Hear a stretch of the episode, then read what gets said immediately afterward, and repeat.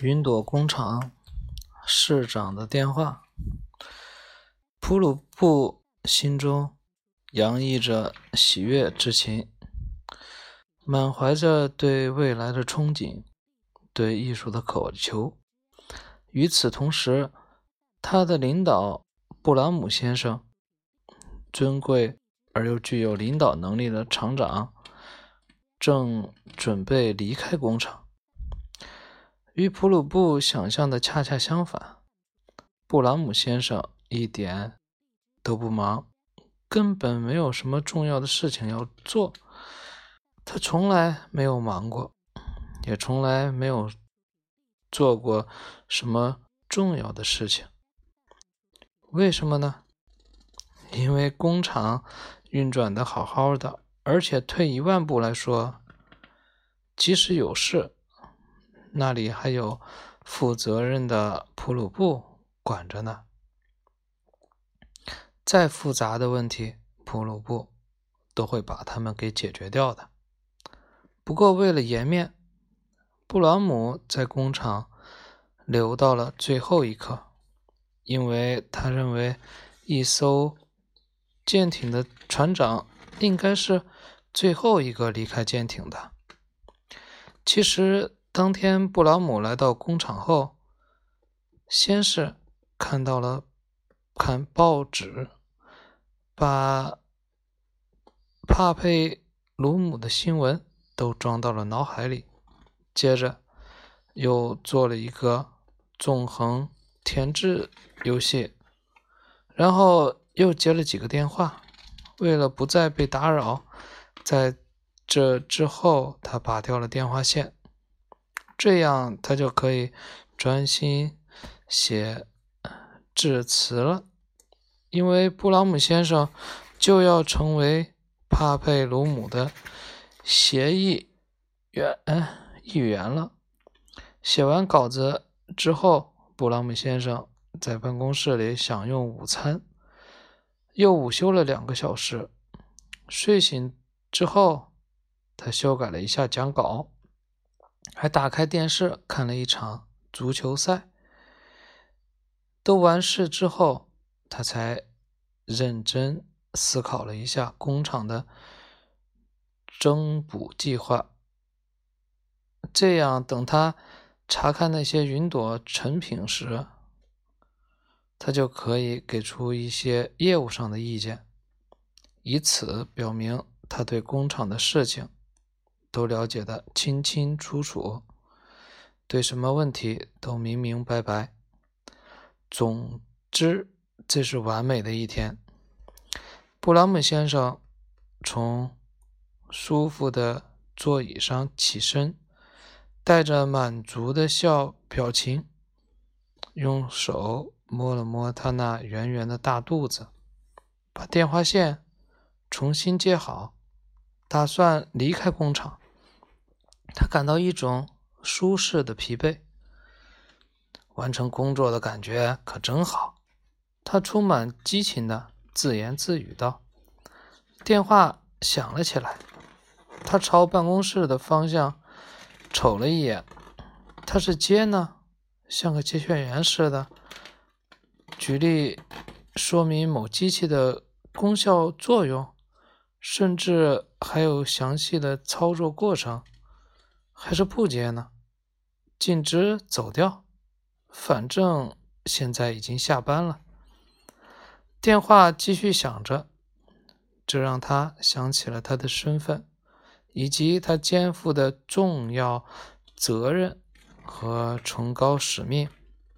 普朗姆先生走向桌子，重新坐在他的扶手椅上，拿起听筒。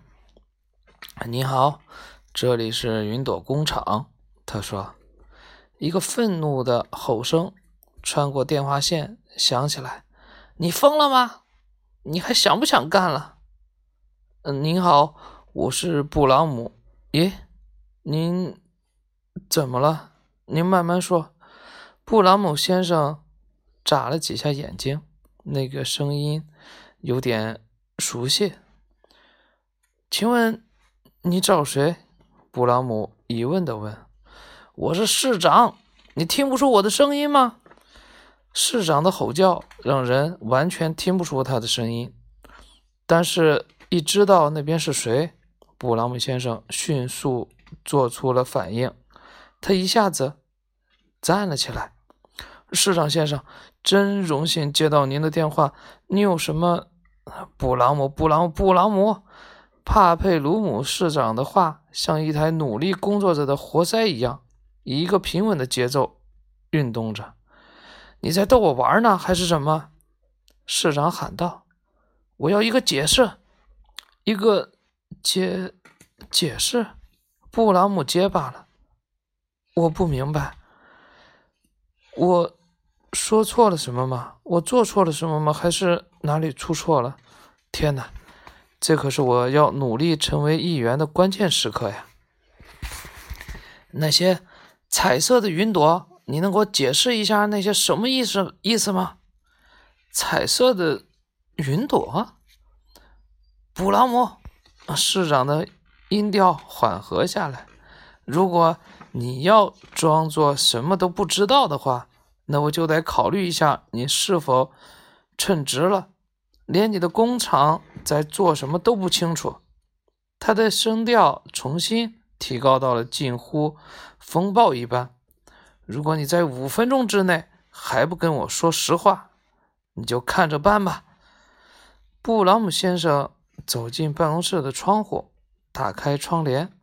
彩色的云，市长先生肯定在开玩笑，或是喝多了。白天的阳光有多有些刺眼，所以布朗姆一早就拉下了窗帘。几片彩色的斑点云朵正向着。目的地飘去，他的双膝颤抖的弯曲下来，心脏猛地停止了跳动，头脑一片空白。